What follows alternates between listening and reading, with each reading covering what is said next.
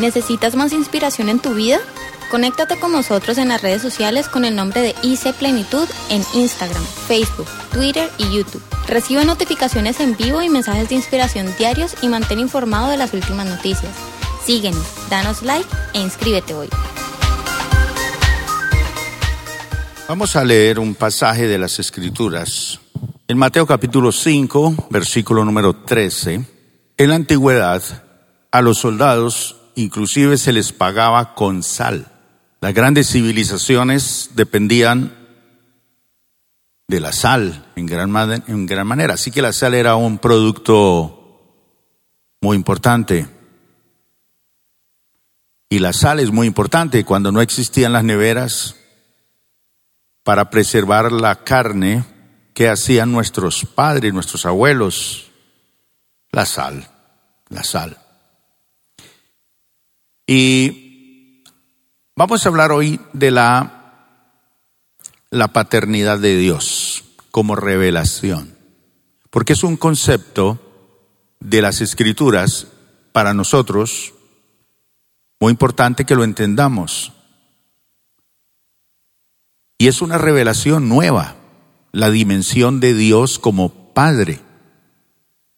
Y esto nos va a fortalecer y nos va a llevar a unos niveles de mayor identidad, fortaleza, estabilidad espiritual al saber esto. La palabra de Dios cuando nos revela cosas, uno tiene que apropiarse de esas verdades, aplicarlas al corazón y cuando uno las aplica al corazón y a la vida diaria, pues producen resultados extraordinarios. La palabra es la palabra. Y todo pasará, dice la Biblia, pero su palabra permanecerá para siempre. Es decir, su palabra está vigente para todas las áreas de nuestra vida en todos los momentos hasta que el Señor nos lleve a su presencia. Pero antes de que leamos este versículo, para que notemos en este versículo algo muy importante, es que los padres, la paternidad es algo tan importante para el ser humano y para el mundo y para la estabilidad del mundo y voces a nivel mundial, a través de los medios, a través de, de, toda esta información, y autoridades y, y organizaciones sociales del mundo han llegado a la conclusión que una nación sin padre está bajo maldición. ¡Wow! Entonces, cuando hablamos de no tener padre es una maldición. No tener papá es una tragedia. Peor, tenerlo y ser huérfano. Un huérfano con papá. Cuando un papá no ha asimilado su responsabilidad como padre, su rol. Pero algo que le devuelve Dios al ser humano y quiere devolverle es esa dignidad paternal. Entonces la paternidad es el ingrediente y es un ingrediente que le hace falta a la humanidad, que le hace falta a la sociedad. Es más, dicen estas voces en el mundo entero que la ausencia de el papá o de la paternidad es la principal causa del desastre al que ha llegado la humanidad en los últimos tiempos. Y por eso es que dice la palabra del Señor que nosotros somos la sal de la tierra. Entonces usted que recibió un vasito, usted es la sal de la tierra. Usted tiene una función como sal, preservar, y la función de un padre a la luz de la palabra de Dios es ser cabeza del hogar y sacerdote del hogar. Es decir, es la persona que es el representante legal ante Dios por su familia y es el encargado de atraer la presencia de Dios y de guiar su familia a la presencia de Dios. Pero por nuestro trasfondo católico romano, le hemos delegado esa responsabilidad a la madre. Por eso se habla mucho de la madre diosa. Entonces como que se le delega todo a la mujer. Entonces es la mujer la encargada de llevar todo lo espiritual, es la encargada de, encargarse los diezmos, es la persona encargada de, de enseñarle la palabra a los hijos, como que de ser la espiritual, pero el hombre perdió su real función como padre. Y Satanás ataca el hogar es desbaratando al papá. Satanás sabe que golpeando la cabeza del hogar, sufre todo el hogar. Mientras yo preparaba este mensaje, pensaba en mi propia vida. Mi padre murió antes de que yo naciera. Y él es asesinado por una persona. Mi madre tiene más o menos 15 años cuando yo estoy en el vientre de ella. Y, mi papá cae agonizando a sus pies y una niña de 15 años con un embarazo y perdiendo la estabilidad de su vida, de su, de su futuro. Pero ahí venía yo en, ese, en esa barriguita ya. Pero cuando yo nazco ya no tengo papá. No tengo papá. Entonces eso va creciendo un vacío en la vida de uno. Luego mi madre por cuestiones económicas me tiene que meter a un internado y en ese internado pues era para niños huérfanos. Es decir, ninguno teníamos papá. Por lo general los que venían a visitar a los niños eran las mamás. Por ahí de vez en cuando venía un papá. Pero eso era extraño, eso era raro ver. Pero yo me preguntaba en mi silencio, ¿qué pasó?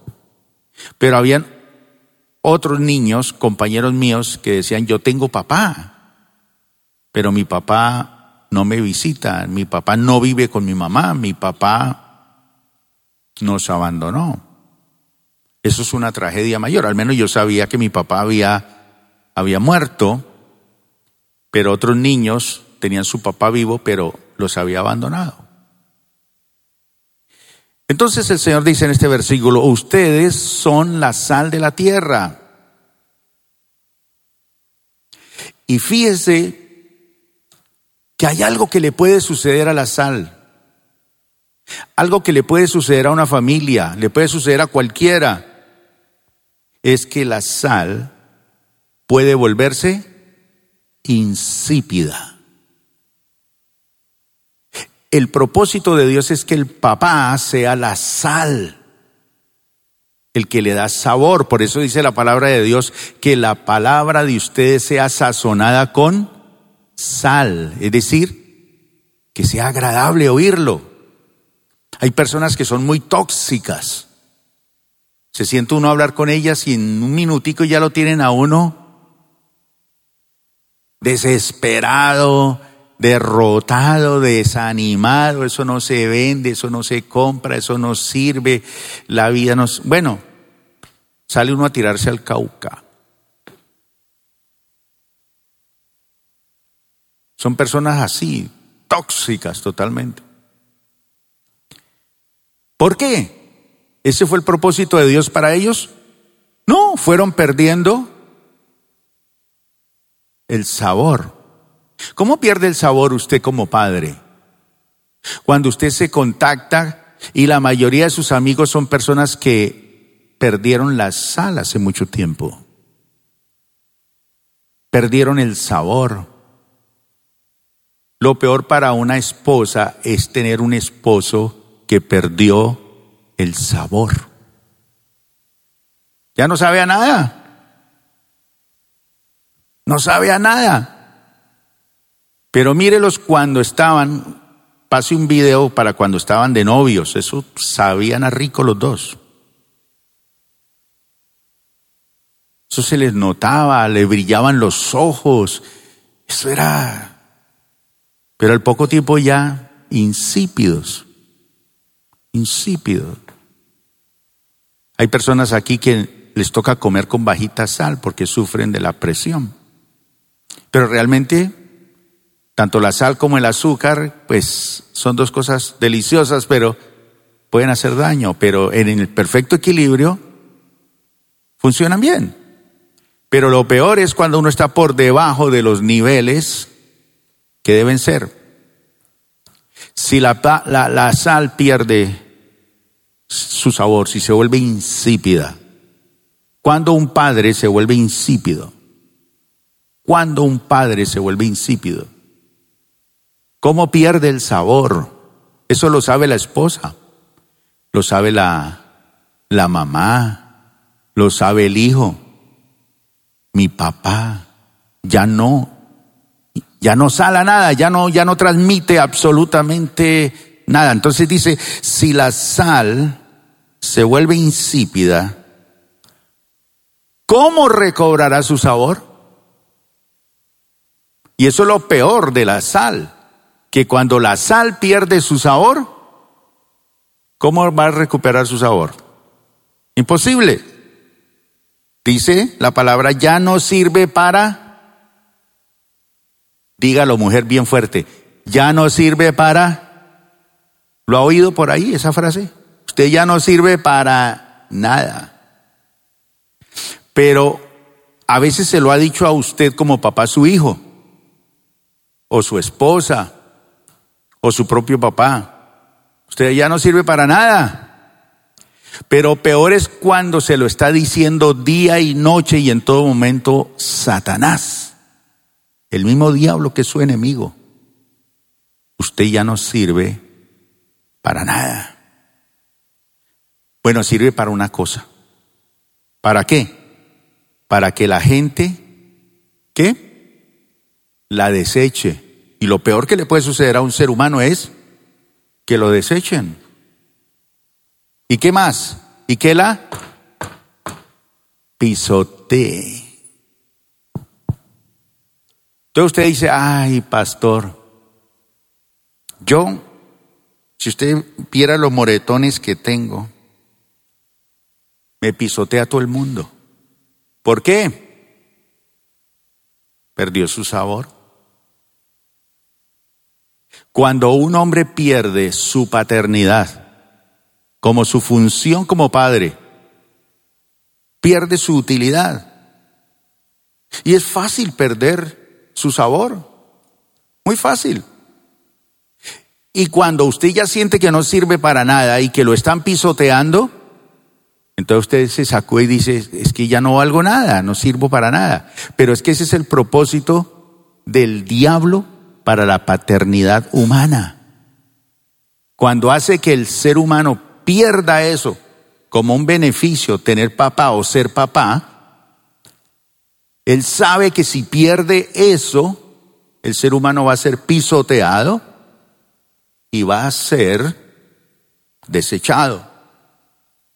Desechado. Por eso se necesita restaurar la paternidad para que este mundo cambie. Hoy en día, todos los seminarios de autoayuda que se dan en el mundo son seminarios donde le enseñan a la persona a ser creador, a ser innovador, ¿Hacer qué más? ¿Cuál es la otra palabra que usted ha recibido? En los seminarios de autoayuda. Dígame alguna palabra. Emprendedor. Y a usted lo cogen y lo sientan allá y le dan un seminario de eso y le llenan la cabeza. Permítame decirle que no es malo. No estoy diciendo que es malo. Porque lo que sí les quiero decir es que hay muchos creadores, hay muchos innovadores, hay muchos, me dijeron, emprendedores, pero muy pocos padres. Lo repito, muy pocos padres. Entonces usted que se llevó ese vaso, cada vez que se tome un café con ese vaso, Ese vaso no le está diciendo, usted es un super papá porque usted es un emprendedor, un proveedor, un trabajador. No, usted es un super papá porque usted es padre. Y viene la pregunta, ¿es usted un padre? ¿Es usted un buen padre? ¿Cómo es ser un buen padre?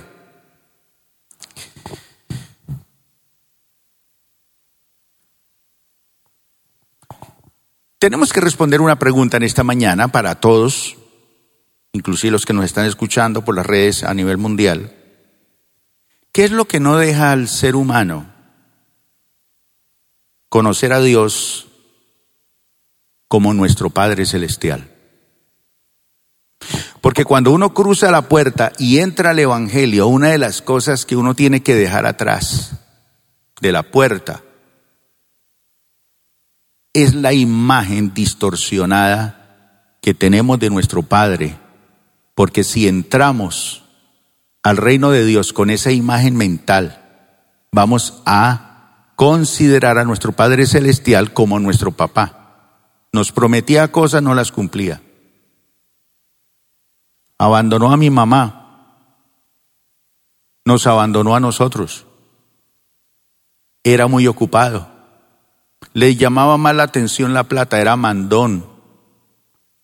O era el hijo de sus hijos o era un militar, o era un manipulador. Entonces cuando llego yo a las cosas de Dios, pienso que mi Padre Celestial es igual a mi papá, como le sucedió a un niño que iba a la, a la clase bíblica en la iglesia y la profesora le dice que Dios es su papá, como su papá, y él dijo, no, no, yo no quiero a Dios, yo no lo quiero a Dios.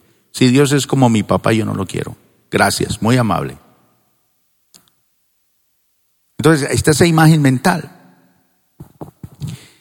Pero ¿qué es lo que no deja al ser humano conocer a Dios? En primer lugar, la herencia, el lastre que hemos traído de nuestros antepasados. Mire de dónde lo traemos. traemos la lastre basura. Vamos al libro de Génesis, capítulo 3, versículo 17. Dice así. Y al hombre le dijo Dios, por cuanto obedeciste a la voz de tu mujer y comiste del árbol que te mandé diciendo, no comerás de él, maldita será la tierra por... ¿Por qué? Por tu causa. Maldita será por tu causa. Con dolor comerás de ella todos los días de tu vida. Entonces, cuando el hombre decide desobedecer a Dios y vivir de acuerdo a lo que él cree que debe ser, maldice la tierra. Él no es maldito, pero su conducta alejada de Dios hace que todo se le convierta en maldición, donde mete la mano, lo que toca, sus relaciones, todo se le vuelve una maldición, un enredo, una cosa horrible. Entonces, cuando el hombre peca, todo se le enreda. Y cuando el hombre se le dice a Dios, Dios, no quiero que tú seas mi padre, entonces él decide que todo lo que toque se le va a enredar en la vida. Pero además dice que todo lo que coma lo va a comer con dolor. Eso es grave, mi hermano. Con dolor. A veces se sienta en un restaurante a comer y no disfruta la comida. La come toda con dolor.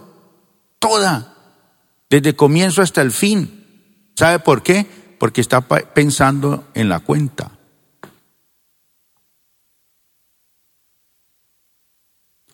Uno debería sentarse a la mesa y comer tranquilo, disfrutar de la comida.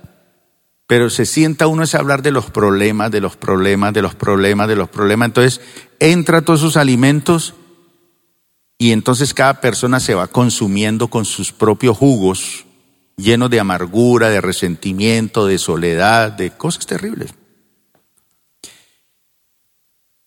Gálatas capítulo 4, versículo 4 al 6 nos dice que cuando vino el cumplimiento del tiempo, el tiempo de Dios, el kairos de Dios, el tiempo de Dios, dice que Dios envió a su Hijo.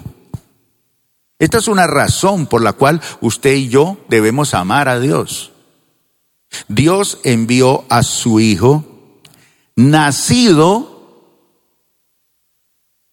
¿De un extraterrestre? ¿De una qué? Mire lo que dice, de una mujer. ¿Quién indujo al hombre a entrar en desobediencia y en maldición? En una vida de dolor, en una vida de conflicto. ¿Quién? La mujer.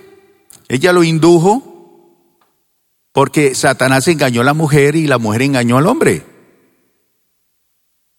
Entonces usted podría decir, sí, las mujeres, las mujeres, las mujeres son de, de Venus y los hombres somos de Marte. Eso sí. Y tratar de vivir con una mujer o con un hombre, eso es duro y difícil. Pero toca hacerle. Toca hacerlo.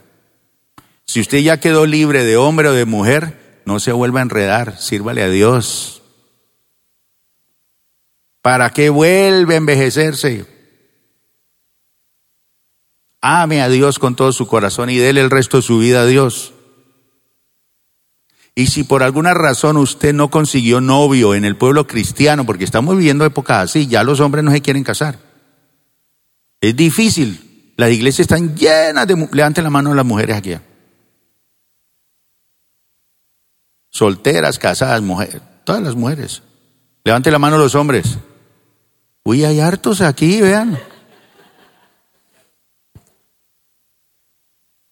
Hartos, pero no quieren casarse.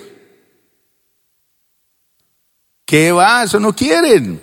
Pobrecita la hermana. Pobrecita mi hija. Esperando que llegue. No llega. Porque el hombre no quiere. Empieza a pensar, el celular vale tanto, Netflix vale tanto, eh, DirecTV tanto, esto tanto. No, ¿para qué? Duro. Pero dice que Dios envió a su hijo nacido de mujer. Eso es interesante. Porque uno podría decir las mujeres.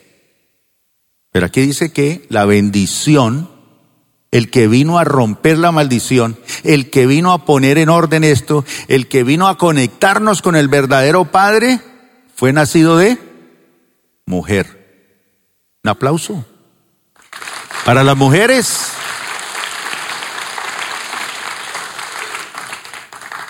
Más aún dice, nacido de mujer y bajo la la ley, la ley.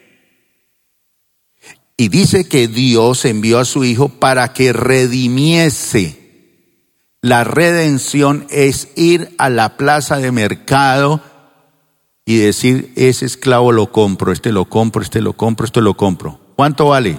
Listo, tome, yo lo pago, me lo llevo. Y cuando lo lleva le dice usted es libre. Yo te hice libre, yo te doy la libertad. Dios entró al mercado de esclavos y allí estábamos nosotros.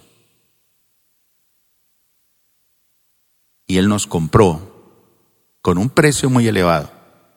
Y dice que vino para que redimiese a los que estaban bajo la ley a fin de que recibiésemos la adopción de hijos. Dios envió a nuestros corazones, a vuestros corazones, el Espíritu de su Hijo, el Espíritu Santo, el que dentro de usted, porque usted por su propia boca sigue diciendo soy huérfano, pero el Espíritu Santo dentro de usted clama diciendo que, dígalo todo fuerte, Abba, Padre. Abba es una palabra aramea que quiere decir que cuando uno recibe al Señor en su corazón y se convierte en hijo, la primera cosa que el Espíritu Santo hace que brote de allá adentro es, papito Dios, papi. Esa palabra aramea es papi. Es una palabra muy tierna, papi. Para algunos de aquí que estamos, papi, papi, mi papi. Yo no le diría papi a mi papi.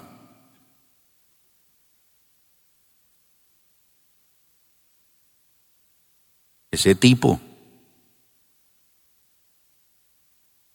Entonces fíjese por eso, pero mire lo que la palabra del Señor dice aquí, que Dios envió a su Hijo para redimirnos y que recibiésemos la adopción de hijo. Esto lo está diciendo el apóstol Pablo.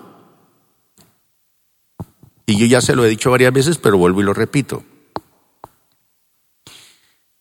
Cuando nosotros pensamos en la adopción, ¿Qué pensamos? En que le estamos haciendo el favor a un niño que no tiene padre y yo le doy todos los derechos para que sea mi hijo. Entonces, dentro de nuestro contexto aquí, es, ay, pobrecito, el niño es adoptado. Y cuando usted habla por ahí, sí, yo soy un hijo adoptado. Entonces, como que doy a entender de que mi papá y mi mamá que tengo sencillamente me adoptaron, quisieron darme un hogar porque pobrecito. Dentro de la cultura romana y dentro del derecho romano, la adopción tenía una implicación mucho más profunda. La ley romana que regía el mundo en su tiempo de Pablo, el derecho romano decía, usted puede desheredar, desheredar un hijo es decir, le puede quitar la herencia. Pero a un hijo adoptado, por ninguna circunstancia se le quitará su herencia. Como quien dice, el hijo adoptado tenía más seguridad y más derechos que un hijo natural. Entonces, cuando Pablo dice que Dios envió a su hijo para que nosotros fuéramos redimidos y que recibiésemos la adopción de hijos, es que usted y yo somos hijos y nadie nos quitará la herencia. Eso lo conquistó el Señor para nosotros. Maravilloso. Ah, que usted la venda, que usted la menosprecia, que usted no la valore. Hubo un hombre que cambió su herencia por un plato de lentejas.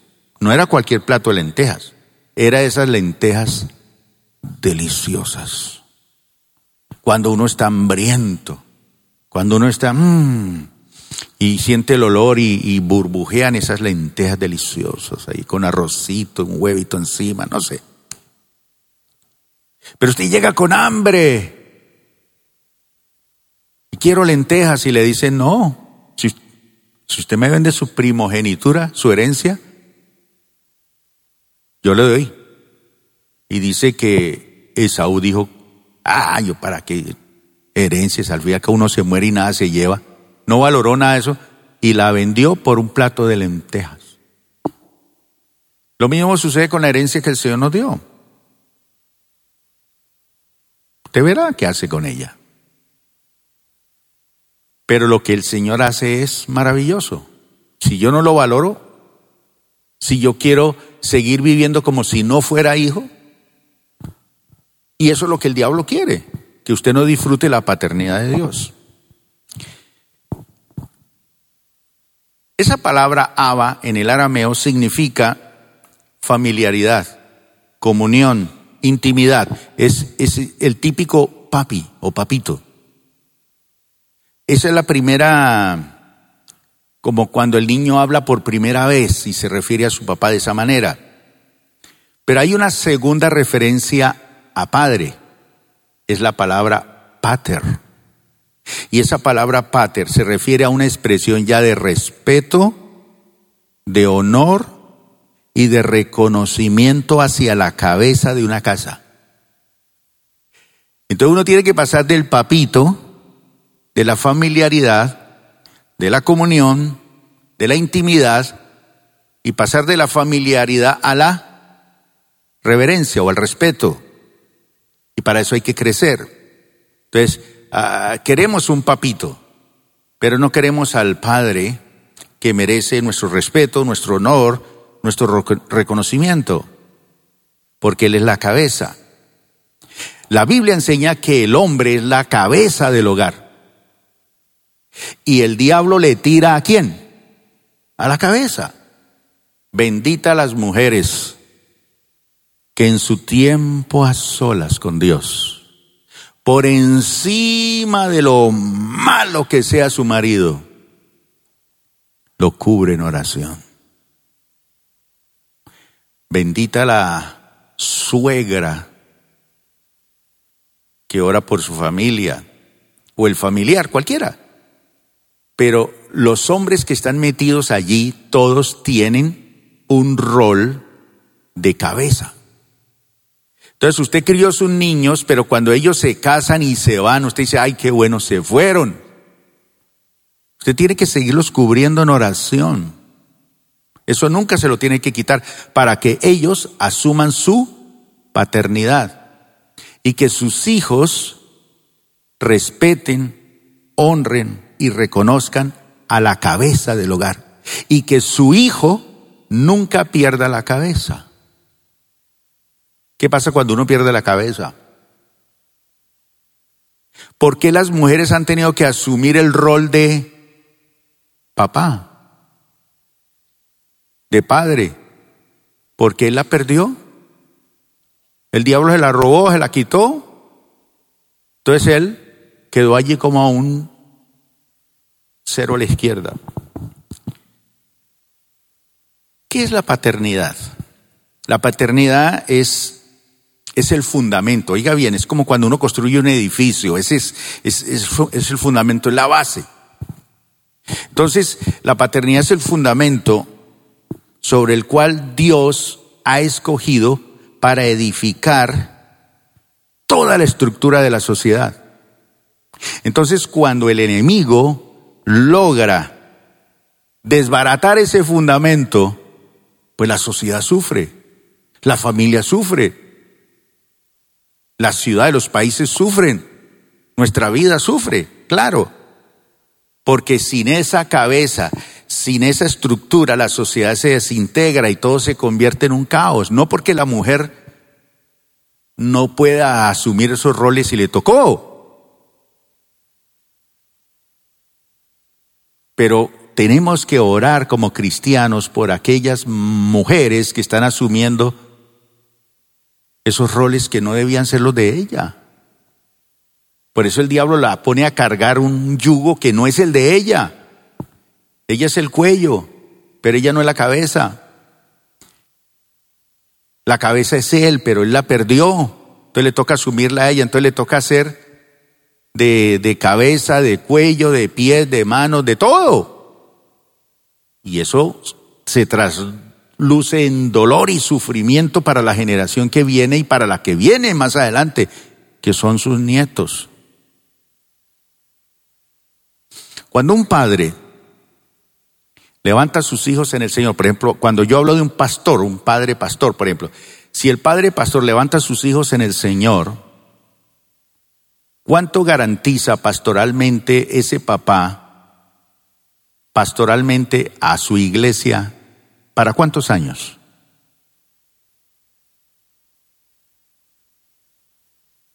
Porque un, un papá puede ser pastor por 20, 30 años.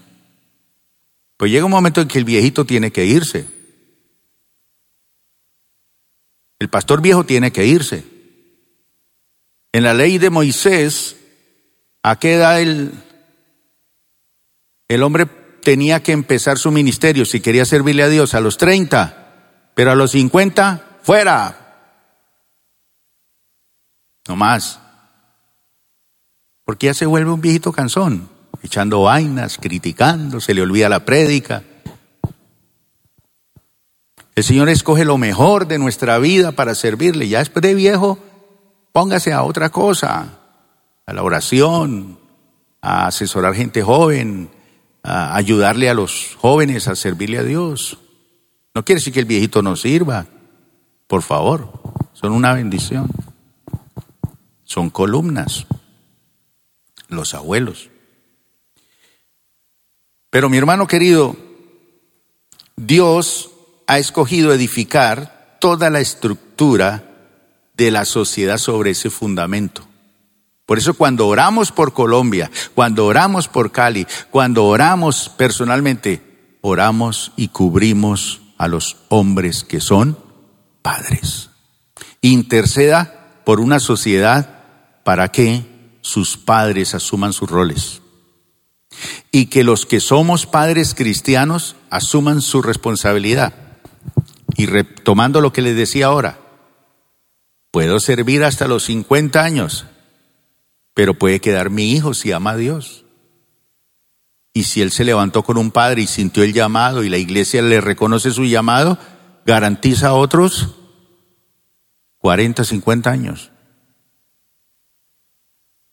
Pero si no, pues Dios levanta a otro. Pero la idea es que la familia vaya heredando los ministerios y que lo reciba cuando sea el tiempo de Dios.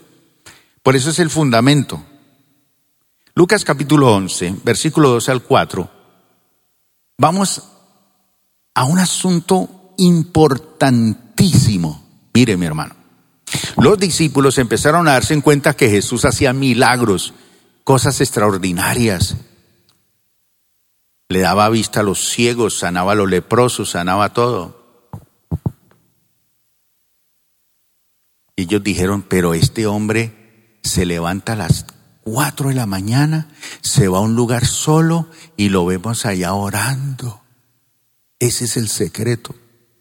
Cuando él decidió escoger los doce discípulos, incluyendo a Judas, oró toda la noche para escoger sus doce. Toda la noche, su equipo de trabajo. Y usted dice, y vean, le salió Judas. ¿Qué tal si no ora toda la noche? Le salen once Judas, por ahí ha quedado uno nomás. Usted dice, yo no sé por qué a mí me va así. Y oro. ¿Qué tal si no orara, pues? Si, si orando se estrella, ¿cómo será sin orar? Queda... Entonces, los discípulos dijeron, ese es el secreto. Entonces le dicen al Señor, Señor, enséñanos a orar, por favor, enséñanos ese secreto. ¿Cuál es el secreto? Pero enséñanos, ¿cómo, cómo? ¿Qué se le dice? Y mire lo que dice el Señor Jesús. Y les dijo, cuando oréis, están poniendo una versión ahí que yo no escogí hoy, pero bueno, cuando oraréis, decid, Padre nuestro que estás en los cielos, sea tu nombre santificado, venga tu reino sea hecha tu voluntad como en el cielo, así también en la tierra. Cuando oréis, decid, ¿qué? Clave. ¿Por qué está de primero? Eso no está ahí porque el Papa en estos días le quitó una parte. Ya el Papa le quitó una parte de esa oración. Digo que eso no, no rimaba con el mundo actual y contemporáneo, hay que quitarle eso. Ya lo quitó.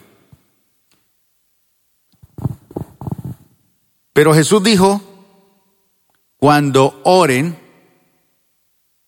lo primero que tienen que decir es que, ¿qué está restaurando allí?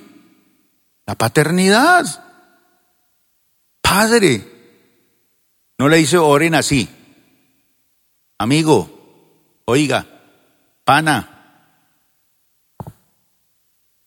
parche.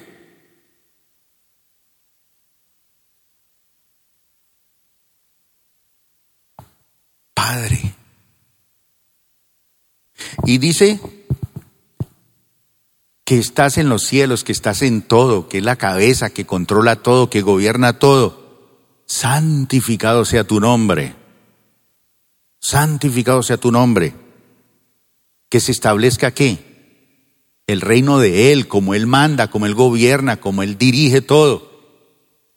Ese es, el, ese es el, la paternidad de Dios. Cuando un padre dice, yo quiero que en mi casa se establezca el reino, que en mi empresa se establezca el reino, que en mi hogar se establezca el reino, venga tu reino, hágase tu voluntad. Pero lo contrario a eso es que no se haga tu voluntad, que se haga la mía. Eso es en contra de la paternidad de Dios. La paternidad de Dios es que se establezca tu reino, que se hagan las cosas como tú lo dices, que se haga tu voluntad, como en el cielo en la tierra. Y luego dice, el pan de cada día, dánoslo hoy. Y luego habla del perdón. Y aquí encontramos la paternidad de Dios, un padre que está en todas partes, que gobierna, que establece su voluntad, que es la cabeza, que provee el pan. Es el proveedor. La Biblia dice que cuando un padre no provee para sus hijos es peor que un incrédulo. Quien debe traer el pan a la casa no es la mamá, es el papá. Pero hoy en día y en el mundo que estamos, todo se ha invertido. Ya el hombre está en la casa y la mujer está trabajando. Porque ya al hombre no le dan trabajo. Ya después de 30 está viejo. En Colombia, ¿no? En Estados Unidos a un viejito le dan trabajo. Hace poco fui a una tienda y el que atendía era un viejito que vendían teléfonos. Habían muchos jóvenes, pero había un viejito y yo dije, me voy con el viejito. Los jóvenes dinámicos y todo. Y el viejito sufría de Parkinson. Y me activó el teléfono.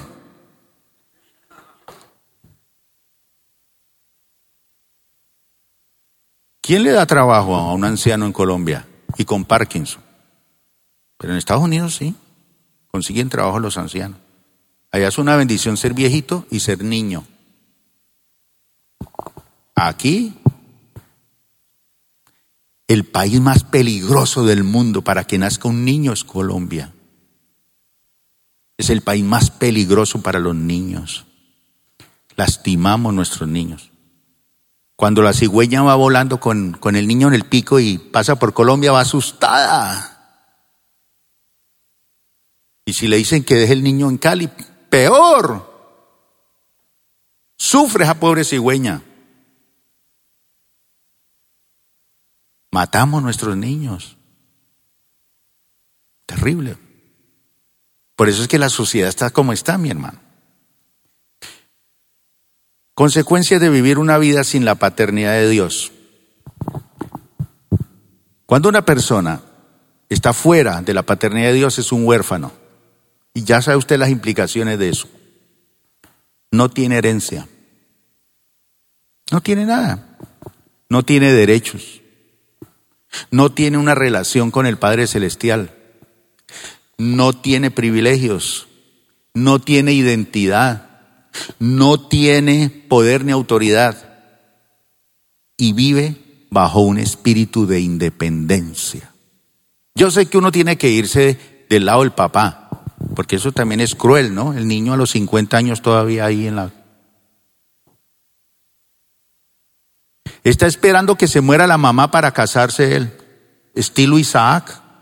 Mire la historia de Isaac. Él se casó cuando se murió su mamá. ¿Y a dónde metió la esposa? A la misma cama y a la misma tienda donde dormía su mamá. Disfunciones terribles. Mi hermano querido, pero hay unos beneficios de ser hijos de Dios. Juan 14, 18 dice, hablando Jesús con sus discípulos, no los voy a dejar huérfanos. Eso me parece lindo. Volveré a ustedes. Ese es el plan de Dios para nosotros. Nunca seremos huérfanos.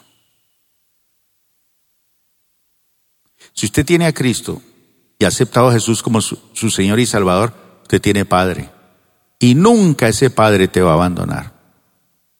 Dos. Juan 14, 2. Tenemos herencia. Aquí a lo mejor usted no tiene ni apartamento ni casa. Y por eso es que no se casa, porque usted está pensando, una casa son 40 años debiéndole al banco. Qué desgracia. Y si quiere una finquita, pues peor. Si quiere una casa, pues una casa finca, peor. No, me quedo mejor ahí al lado de mi papá esperando que muérase rápido para que me desocupe.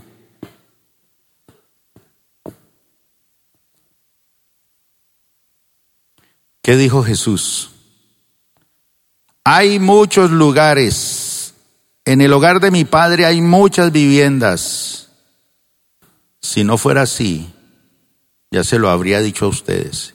En la casa de mi padre hay mucho lugar. ¿Quién quiere vivir en la casa del padre?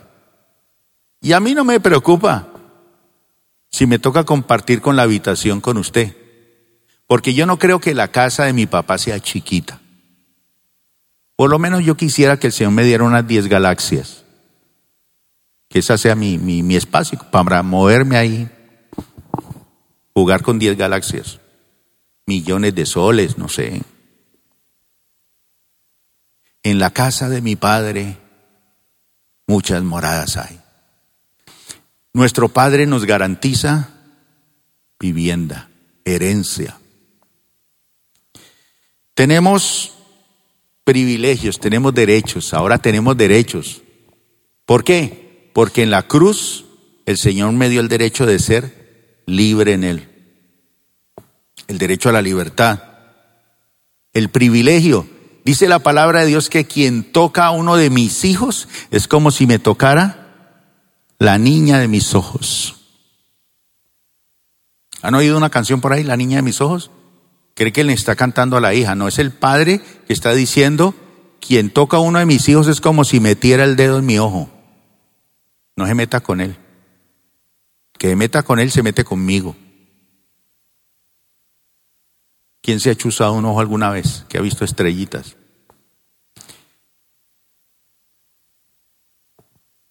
¿Qué beneficio una relación con el Padre? Él dijo, ustedes deben de orar, Padre nuestro.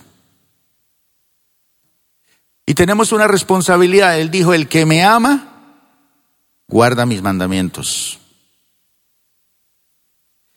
Tenemos poder y autoridad por ser hijos. Mire lo que dice la palabra en Lucas 10, 19. He aquí os doy potestad, os doy poder de hollar serpientes y escorpiones y sobre toda fuerza del enemigo y nada os dañará. Y nada, ¿qué? Y nada, no le tenga miedo. Dios le dio poder. Un aplauso para él. Ese es el Padre.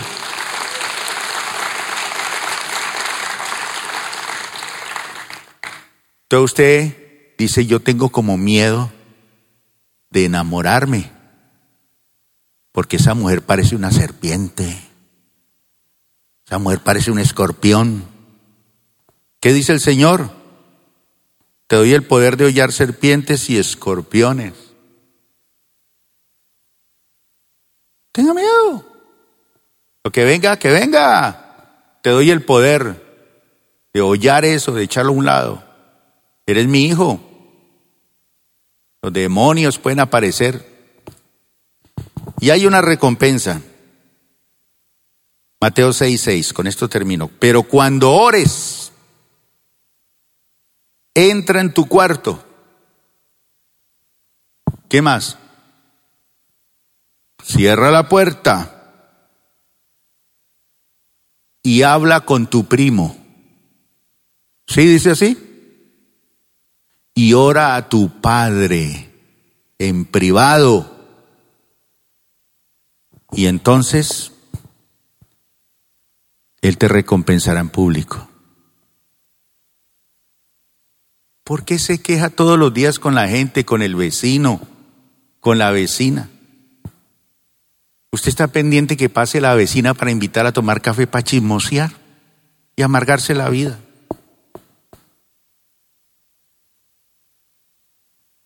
Cuando se encuentra con un amigo es hablar de la situación económica y lo, lo manda más viejo y acabado de lo que está, de su fracaso y su tristeza.